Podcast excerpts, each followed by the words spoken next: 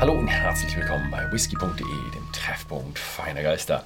Und wir haben euch mal wieder was Schönes aus dem whisky.de Shop mitgebracht.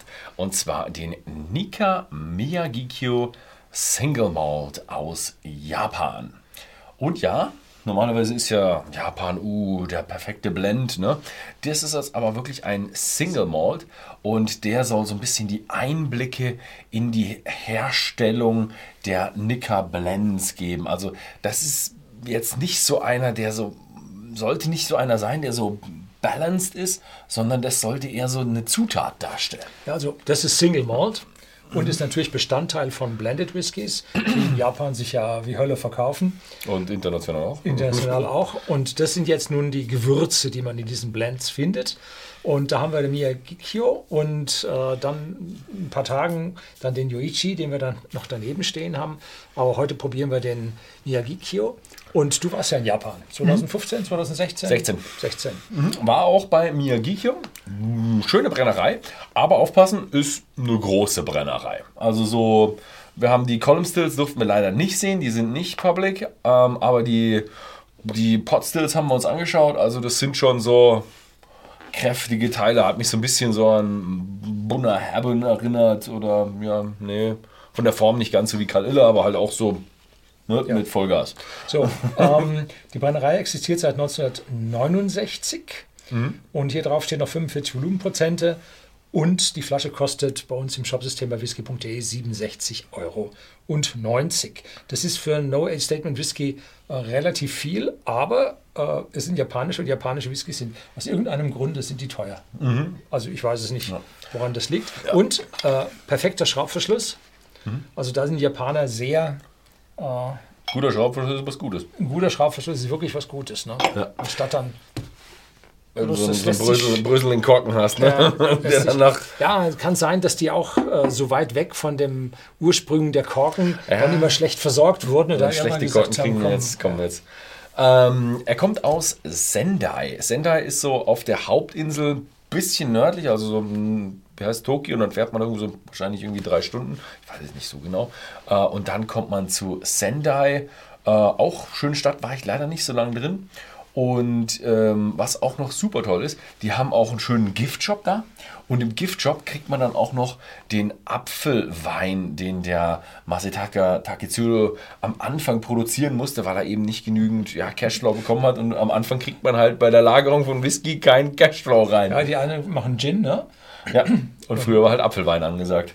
Da musste er auch noch nicht mal brennen, sondern da konnte er ja volles Rohr brennen und den Apfelwein musste nur vergären. Ne?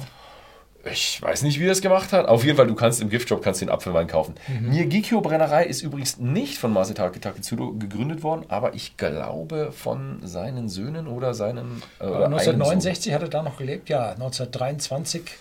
äh, Irgendwann in den 20ern war er in Schottland. Ja, genau. Ja. Aber er hat noch gelebt, aber es waren seine Söhne, die das Mhm. Projekt durchgeführt haben. Gut, tschüss. Mit seiner Äh. schottischen Frau. Mit seiner schottischen Frau, ja. Ja, also das ist definitiv ein Single Malt und er hat einen rauchigen Charakter.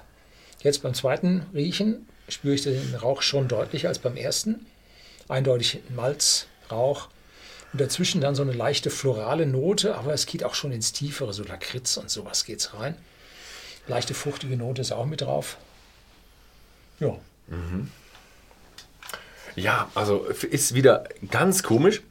Also man hat ein bisschen Rauch drin. Ich hatte jetzt war jetzt gerade bei Miyagiko ohne Rauch, aber ich hatte schon irgendwo mal gelesen mit Rauch.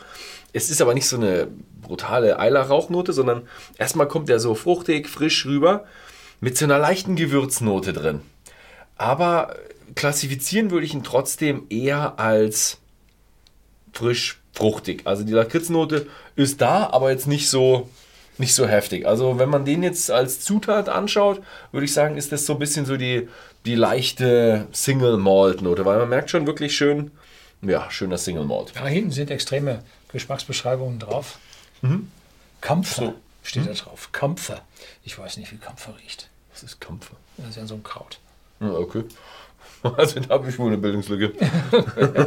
Ich kenne immerhin das Wort, aber ich weiß auch nicht, was das ist. 45% hat er. Cheers.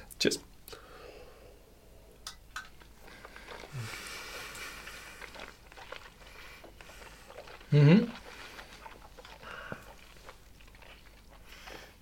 intensiv, starker Antritt, Würzigkeit.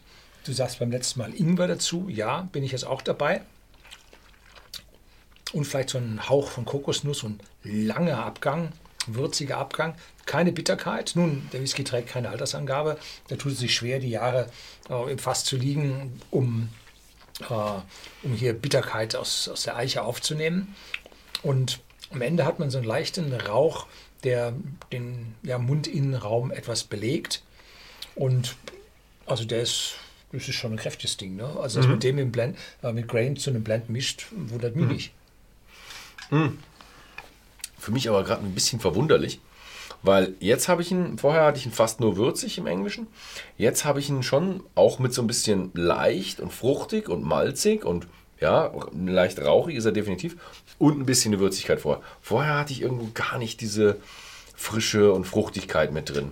Was ich aber schon interessant finde, ist, man merkt, er ist nicht so rund und äh, ausgewogen, wie man es eigentlich von den Japanern kennt, die immer so, oh, wir wollen immer von allem ein bisschen was haben, Ja, damit er genau. schön ausgeglichen Mhm. ist. Nee, also so ein, er geht schon eher so richtig in die frische Ecke, aber mit Rauch. Ja. Aber nicht extremer Rauch. Man kann sofort alles andere auch riechen. Das heißt also, Ja. der Rauch liegt nicht so überdeckend über allem. Ne? Ist bei mir wirklich so eine Frage. Jetzt beim ersten Mal hätte ich, wie gesagt, ja, mittelrauchig. Beim zweiten Mal habe ich mich ein bisschen daran gewöhnt. Könnte man auch als leichtrauchigen klassifizieren. Also so ein, also ein stark rauchiger ist es definitiv nicht.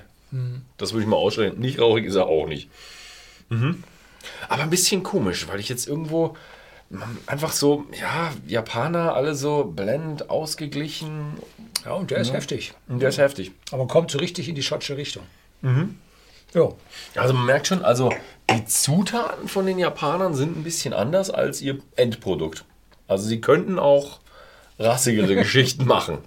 Ähm, wer mal so ein bisschen so die wirklich die, die, den Kreierungsprozess jetzt ähm, erforschen, selbst erforschen will, kann die Flasche für 67,90 bei whisky.de im Shop kaufen.